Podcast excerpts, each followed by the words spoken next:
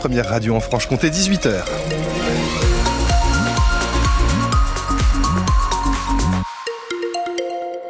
Ça circule bien à Vesoul ce soir. C'est un peu plus compliqué dans le centre de Besançon, notamment sur la rue de Dole, sur le passage euh, du pont de Bregy, également du monde sur la rocade, et puis dans le secteur euh, de Pontarlier au niveau de la Cluse et Mijou. Plus de bouchons en revanche depuis Ouai et Palais pour rejoindre la nationale 57. Du soleil, euh, Christophe, mais c'est ce que vous nous annoncez pour la météo. Oui, le soleil qui s'installe pour quelques jours en Franche-Comté. La journée de demain s'annonce agréable, mais encore bien fraîche. Température maximale 0 à 4 degrés. C'est la nouvelle de la soirée, un nouveau gouvernement avec euh, des poids lourds qui restent en place. Oui, pas encore euh, d'annonce officielle, mais les premiers noms du nouveau gouvernement ont filtré deux jours après la nomination de Gabriel Attal au poste de Premier ministre et plusieurs des piliers du gouvernement actuel sont confirmés à leur poste. Pierre en parent.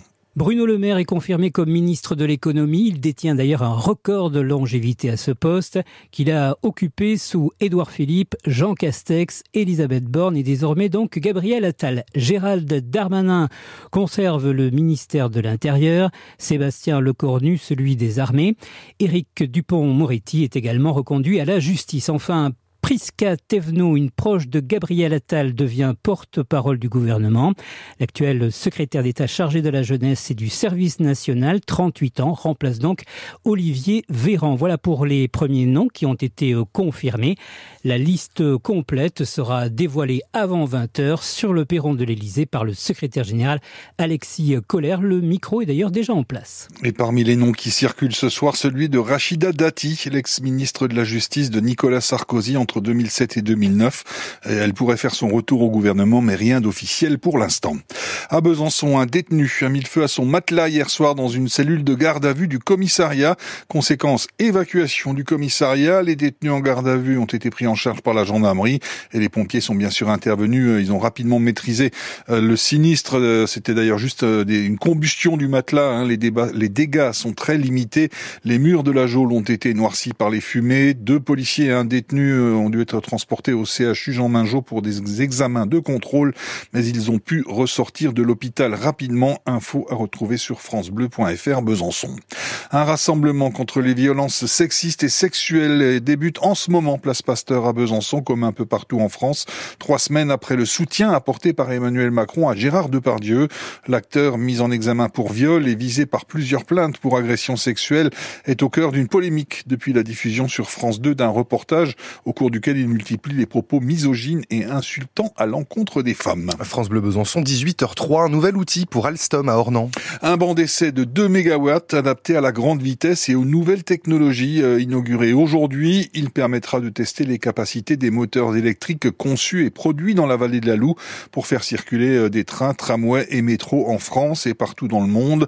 L'usine Alstom d'Ornans, qui compte 320 salariés, voit ses carnets de commandes se remplir avec notamment de nouveaux clients comme le Kazakhstan par exemple.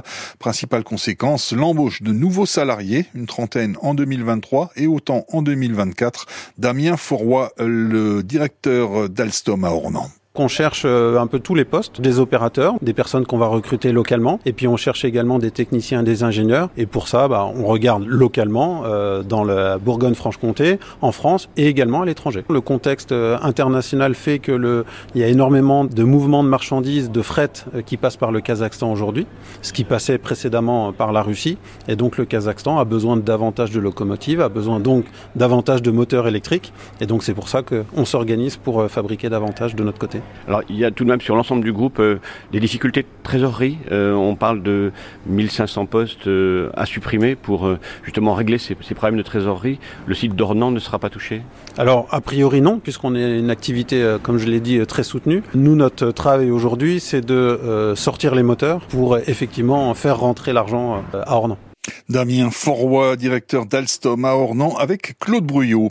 Dimitri Liénard a rejoint le FC Sochaux, l'ancien milieu de terrain strasbourgeois signé avec les jaunes et bleus. C'est une info de nos confrères de France Bleu, Belfort-Montbéliard. Retour au pays donc à 35 ans puisque Dimitri Liénard est né à Sermamani dans le territoire de Belfort, euh, ex-capitaine emblématique du Racing Club de Strasbourg.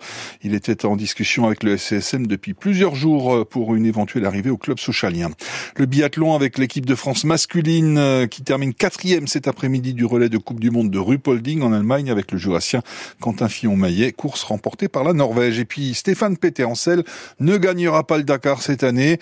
Le pilote vésulien est en rade, en plein désert, avec une roue crevée et le cric hydraulique en panne. Impossible donc de changer la roue. Le Haussonois perd beaucoup de temps et n'ajoutera donc pas dans cette édition 2024, 2024 de 15e victoire à son palmarès.